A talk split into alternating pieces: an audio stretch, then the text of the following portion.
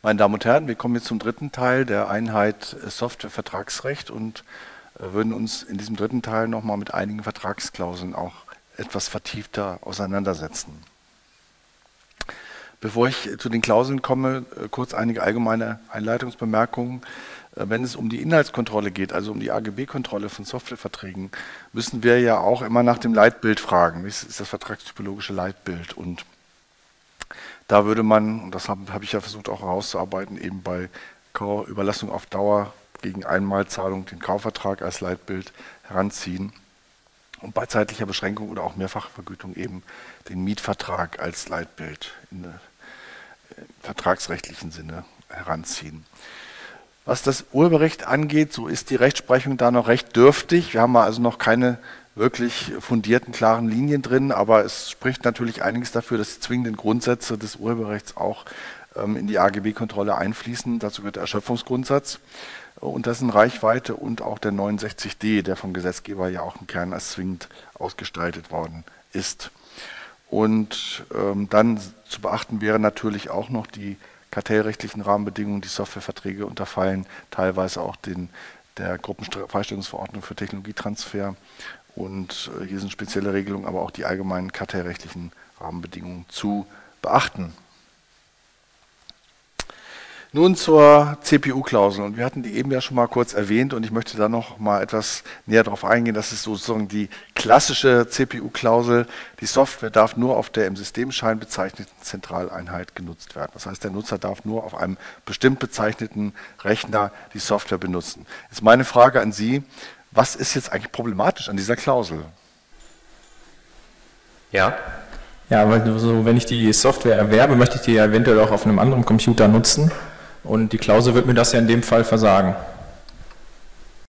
Ja, also wenn wir ähm, uns die Dinge mal genau überlegen, die CPU-Klausel ist zunächst mal keine eigenständige Nutzungsart. Es ist wirtschaftlich technisch nicht eigenständig, sondern es ist nur äh, die Standardform der Soft des Softwarelaufs, die eben äh, bei jeder Softwarenutzung eben ähm, äh, durchgeführt werden muss und die Bindung an eine einzelne äh, Rechnereinheit, an einen bestimmten Rechner ist eben nicht wirtschaftlich selbstständig anerkannt. Ähm, es ist auch keine zulässige räumliche Beschränkung und äh, es widerspricht vor allen Dingen, das ist eben vielleicht der Kern der dem Grundsatz der freien Verfügung über das Eigentum. Also ich darf, äh, es wäre vergleichbar, wenn ich also ein Buch kaufe und sagen würde, das darf nur an einem Schreibtisch gelesen werden. Ne? Also da besteht kein wirkliches Interesse des äh, Verkäufers, diese, ähm, das Eigentum der Form einzuschränken. Was anderes ist, und das muss man genau differenzieren, wenn wir darüber reden, ob ähm, die Software parallel nur auf einem einzigen Rechner eingesetzt werden kann. Also nicht, nicht die äh, Eingrenzung auf einen bestimmten Rechner, aber auf überhaupt einen Rechner, um eben eine parallele Nutzung auf mehreren Rechnern zu verhindern, wo es dann die Nutzungsintensität natürlich wieder erheblich stärker ist. Und das ist dann durchaus ein valides Interesse auch des Anbieters, ähm, die äh, Nutzung entsprechend einzuschränken. Also ähm, insofern äh, den Punkt, den ich hier unter drei eben angesprochen hatte, das wäre eine mögliche Beschränkung, aber soweit es um einen bestimmten, die Bindung an eine bestimmte Hardware geht, wäre eben das Einzige, was einem bei den Herstellerinteressen halt einfällt, ist eben der Image-Schaden, der durch einen äh, durch die fehlende Lauffähigkeit auf anderen Rechnern entstehen könnte, weil man sagt, das Programm ist ja nicht gut genug, um auf anderen Rechnern zu laufen. Wenn ein solcher Image-Schaden wirklich anzunehmen wäre, wäre es jedenfalls möglich, sich davon auch freizuzeichnen. Insofern eben ähm, die, von der Haftung eben auch entsprechend freizuzeichnen, insofern eben diese Interessen dadurch auch zu wahren. Ja, es gibt äh, hier natürlich äh, wie immer auch äh, abweichende Ansichten, die sagen, ähm, zumindest die Beschränkung hinsichtlich eines bestimmten Prozessortypes wäre möglich, weil es da um bestimmte Nutzungsintensität geht. Wo das ist so eine Mittelstufe praktisch zwischen den Nutzungen auf mehreren Rechnern und ähm, der Beschränkung der Nutzung auf eine bestimmte Prozessorstärke, die vielleicht durch diese Klausel auch der Bindung an eine bestimmte Hardware eben hergestellt werden soll. Wenn man eben das auf einer anderen Hardware laufen lässt, ist eben die Nutzungsintensität vielleicht doppelt so hoch. Ähm, die herrschende Meinung differenziert auch insoweit nicht, sagt, also Bindung an einen äh, Rechner ist grundsätzlich unzulässig. Äh, die abweichende Ansicht hier hat einiges für sich, äh, dass man eben sagt, äh, soweit eben der ähm, nächste, nächsthöhere Prozessortyp eben eine viel höhere Leistungsfähigkeit hat, wäre eine Einschränkung auf den äh, niedrigeren Prozessortyp auch gerechtfertigt. So, Upgrade-Klauseln würden beinhalten äh, Ausschluss von äh, der Nutzung von Rechnern äh, mit, auf Rechnern mit einer höheren Kapazität. Ähm, in dieser Klausel schlägt sich praktisch das nieder, was ich eben schon mal anhand des, der Einschränkung auf eine bestimmte Hardware eben deutlich gemacht habe. Das, hier wäre sozusagen mit dieser Klausel eben auch der Umstieg auf recht spezifischer Umstieg auf den Rechner mit einer höheren Kapazität erfasst. Und auch da ist eben die herrschende Meinung der Ansicht, dass das eben urheberrechtlich nicht fassbar ist, diese Art der veränderten Nutzungsintensität und deswegen das Interesse am Umstieg für den Nutzer auch schutzwürdig ist. Sie sehen, es ist aber auch hier das UEG Frankfurt etwa anderer Meinung. Das ist, gilt für den Kaufvertrag, gilt für den Mietvertrag nicht. Bei der Miete ist die Nutzungsintensität relevant äh, und deswegen ist die Klausel hier auch unbeschränkt zulässig, soweit es sich um einen Mietvertrag über die Software handelt. Weitergabeverbote. Zum Beispiel, der Lizenznehmer darf die Software nicht ohne vorherige Zustimmung des Lizenzgebers an Dritte weitergeben. Hier fällt einem natürlich sofort, äh, wenn Sie jetzt dieser, äh, der Vorlesung insgesamt auch gelauscht haben, fällt Ihnen sofort der Erschöpfungsgrundsatz ein. Soweit der Erschöpfungsgrundsatz gilt, ist das Verbreitungsrecht erschöpft. Das gilt aber nicht für das Vervielfältigungsrecht, aber das Vervielfältigungsrecht ist durch 69d eben freigestellt, soweit es sich um eine berechtigte Nutzung handelt. Und da kann man sagen, also wenn der Erschöpfungsgrundsatz eingreift, die Software weitergegeben wird auf diesem Träger, der, erschöpft, der Erschöpfung ausgelöst hat, dann darf, ist der nächste auch Berechtigter, der diese Software nach 69d eben nutzen darf. Also wenn man so will, ist der 69d in diesem Sinne auch ein Annex für den Erschöpfungsgrundsatz. Ja, Frage ist, können wir uns auf 307.2 oder 137 Satz 2 hier stützen für die Unzulässigkeit dieser Klausel?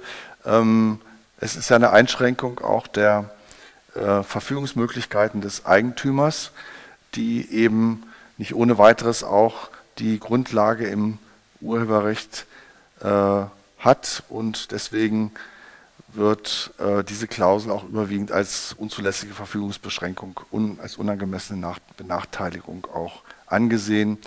Die Rechtsprechung nimmt hier an, dass allenfalls Informationspflichten auch angemessen sind. Das bedeutet also, der derjenige, der die Software weitergibt, darf, äh, muss, muss den Hersteller auch benachrichtigen über die äh, Weitergabe dieser Software. Ähm, anders ist es wiederum im Mietrecht, weil das Mietrecht eben äh, nicht so sehr auf den Eigentumsübertragungsaspekt abstellt. Da ist die Verboter, Verbot, der Weitervermietung auch AGB-rechtlich zulässig. Zu beachten bleibt, dass natürlich die Unwirksamkeit dieser Klausel vor allen Dingen am Erschöpfungsgrundsatz hängt. Wenn es also um Fälle geht, wo Erschöpfung der Software nicht eingetreten ist, dann wäre natürlich auch eine Weitergabeklausel zulässig. Jetzt, wo sie aber so allgemein formuliert ist und eben auch den Erschöpfungsgrundsatz mit abdeckt, wäre eben die gesamte Klausel AGB rechtlich auch unwirksam. Und wir werden noch sehen im, äh, bei der letzten Einheit, dass eben diese Frage auch wieder bei der äh, Weitergabe von äh, online erworbener Software eine Rolle spielt, wo sich die Frage stellt, ist dort der Erschöpfungsgrundsatz ein, äh, einschlägig und wie ist das mit der Wirksamkeit solcher Weitergabeklauseln. So, wir kommen jetzt noch zur Netzwerkklausel. Und äh, eine solche Netzwerkklausel würde zum Beispiel lauten, falls der Lizenznehmer das Programm im Netzwerkbetrieb betreiben will, hat er vorab an Lizenzgeber eine angemessene vom Lizenzgeber festzusetzende Gebühr zu zahlen, die nicht höher als 80 Prozent des Produktes aus der Zahl der Terminals und der, Verfügung, der Vergütung sein darf und höchstens das Fünffache der Vergütung beträgt.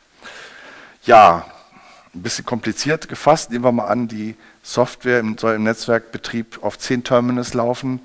Dann darf äh, eine höhere Lizenzgebühr ähm, genommen werden, die aber nicht höher sein darf als 80 Prozent äh, aus der Zahl der Terminals, in diesem Fall 10, und der Vergütung. Also wenn die Vergütung 1000 Euro beträgt, darf insgesamt dann für die 10 Terminals nicht mehr als 8000 Euro genommen werden. Und dann kommt der zweite Teil, dass die, der die Vergütung dann nochmal auf das Fünffache deckelt, dann gehen wir runter auf 5000 insgesamt. Also hier auch ein Versuch des Interessenausgleichs einerseits der gestiegenen Nutzungsintensität im Netzwerkbetrieb äh, gerecht zu werden und zum anderen eben ähm, auch aus Sicht des Nutzers eben die ähm, äh, Höhe der Vergütung zu begrenzen, auch natürlich im Sinne der, äh, der äh, Verkaufsinteressen des Anbieters, der vielleicht nicht die die volle Zahl der Terminals an, äh, als Vergütungs, als separate Vergütung auch nehmen kann und will am Markt. Der Einplatzbetrieb und der Netzwerkbetrieb sind getrennte Nutzungsarten. Insofern sind auch preisgebundene Klauseln zulässig. Floating-Lizenzen hatten wir schon angesprochen, wo die Höchstzahl der parallelen Rechner auch äh, mit dinglicher Wirkung begrenzt wird. Man kann auch, das ist auch anerkannt, die Mehrfachnutzung in räumlicher Hinsicht beschränken, sogenanntes Site Licensing. Das ist wieder das Unterscheiden auch von der, Nutzung, äh, von der äh, Bindung an eine bestimmte Hardware. Man kann zum Beispiel sagen, die, äh, die Software darf nur in dem ZIP-Pool einer Universität eben betrieben werden. Dann kommt es nicht darauf an, wie viele Rechner da drin stehen, sondern es wird gesamt, praktisch, praktisch für die gesamte äh, Räumlichkeit eben die Mehrfachnutzung auch zugelassen. Dann haben wir noch Änderungsverbote, also Verbesserungen über eine Fehlerberichtung hinaus darf der Anwender nicht vornehmen. Auch hier pauschale Änderungsverbote sind unwirksam, weil 69d zum Beispiel eben erlaubt, dass in bestimmten Umfang Programmverbesserungen und Fehlerberichtigungen eben durchgeführt werden dürfen, auch Anpassungen an veränderte Bedürfnisse. Wir hatten das auch besprochen in der vorhergehenden Einheit. Zulässig werden danach aber Klauseln, das ist in der Rechtsprechung auch anerkannt, in denen sich der Hersteller die Änderung vorbehält, wobei man dann eben Regelungen treffen muss, dass wenn der Hersteller nicht willens oder auch nicht in der Lage ist, diese Änderungen wirklich durchzuführen, was dann in dem Fall gilt, dann muss natürlich der Lizenznehmer auch berechtigt sein, dann ein anderes Unternehmen für diese Zwecke auch einzuschalten. Auch die Wartung, sprich also die Programmpflege, die laufende äh, Update-Haltung der Software ist dem Hersteller grundsätzlich vorbehalten, kann dem vorbehalten bleiben. So, dann sind wir noch ganz kurz bei einem Thema, das im Grunde auch wieder eine eigene äh, Vorlesung äh, verdiente, nämlich die Frage des, der Open Source Software. Open Source haben Sie vielleicht schon mal gehört. Source Code, ne, Quellcode haben wir ja besprochen. Open Source heißt, der Quellcode wird offengelegt. Und das ist, wenn man so will, ein alternatives äh, Entwicklungs- und Vertriebsmodell für Software, das in Kontrast steht zu dem herkömmlicherweise proprietär genannten Erstellungs- und Vertriebssystem. Dieses Open Source System basiert darauf, dass eben eine Vielzahl von Programmierern auch mitwirkt an der Programmerstellung, dass der Quellcode frei zirkulieren darf. Das ist ganz konträr zu der herkömmlichen äh, äh, Programmerstellung, wo eben der Source Code äh, in der Regel geheim gehalten wird und das Programm nur im Objektformat verbreitet wird. Und die, der Source Code darf weitergegeben werden, eben unter den Bedingungen einer Lizenz. Und diese Lizenz wiederum soll selbst sicherstellen, dass diese äh, Offenheit auch weiterhin äh, gewährleistet wird. Man bindet also auf, bei der Basis des Urheberrechts den Empfänger der Software an dieses Prinzip der Offenheit. Das heißt, man benutzt im Grunde das Urheberrecht, das ja ein Schutzsystem ist, um diese Offenheit dieses Systems auch dieses, äh, dieses Ansatzes auch sicherzustellen. Das ist der sogenannte äh, Open äh, Source, äh, man nennt es auch Copyleft-Effekt. Ne? Also ähm, man so will, ich weiß gar nicht, ob das wirklich im Widerspruch steht zum Urheberrecht, aber wenn man das mal so sehen will, ist eben nicht Copyright, sondern Copyleft, ähm, die Offenheit, das Offenhalten des Systems mithilfe des Urheberrechts. Äh, das, man darf es also nicht missverstehen, dass das Open Source bedeutet nicht Verzicht aufs Urheberrecht, sondern bedeutet im Gegenteil Offenheit. Aber natürlich, die Community behält sich die Rechte vor und gegen eine Verletzung ihrer Grundprinzipien ist sie in der Lage, auch äh, rechtlich vorzugehen.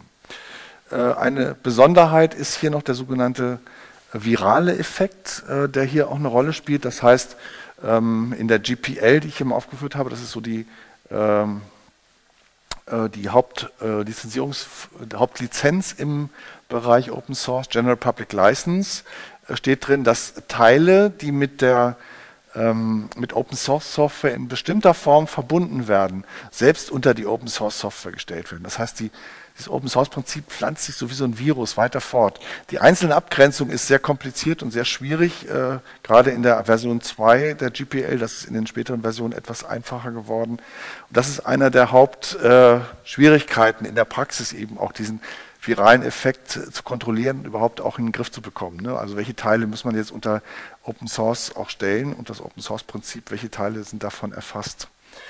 Ähm, die Open Source Software äh, Lizenz äh, haben in der Regel einen interessanten Mechanismus auch zur Rechtsdurchsetzung. Sie verlassen sich nämlich auf einen Wegfall der Rechte. Also jeder, der gegen die Open Source Bedingungen verstößt, verliert die Lizenz, ähm, die er mit der Community abgeschlossen hat. Open Source Lizenzen werden der Form vergeben, dass man jedenfalls bei der GPL ähm, von der Zentrale äh, aus, vom zentralen Rechteinhaber aus, sozusagen jedes Mal, wenn man die Software downloadet, eben eine Lizenz in Anspruch nimmt und damit automatisch eben die äh, äh, Regelung der GPL auch vereinbart. Wenn man die Software weiter veräußert und dabei gegen die GPL verstößt, also zum Beispiel Geld für die Nutzung der Software nimmt, verliert man automatisch die Privilegien, die durch die GPL eingeräumt werden und ist dann auch Gegenstand, kann auch der Gegenstand einer Klage oder Bekla äh, ähm, äh, Partner einer Klage der Community werden. Und äh, die, das Landgericht Frankfurt hat zum Beispiel eben auch gesagt, wenn die Rechteübertragung wirksam, unwirksam ist, führt das zur Gesamtnichtigkeit der Rechteeinräumung. Hier müssen wir nochmal den 139 muss das natürlich heißen. Ähm, die Literatur ist der Meinung bei 306 äh, 1, dass äh, trotz der Unwirksamkeit der äh, Open Source Komponenten eine Wirksamkeit im Übrigen denkbar ist. Ähm, äh, das ist eine praktische Frage letztendlich, die, die, ich an dieser Stelle nicht vertiefen möchte. Ähm, der Schluss, den man daraus letztendlich jedenfalls ziehen muss, ist, wir müssen, äh, um das klar zu halten, eben Open Source von anderen Bestandteilen auch klar trennen.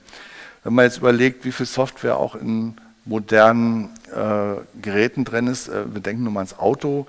Ähm, in, in, den Autos sind eine Vielzahl von auch Open Source Komponenten drin, die zum Teil auch unterschiedlichen Lizenzen unterliegen.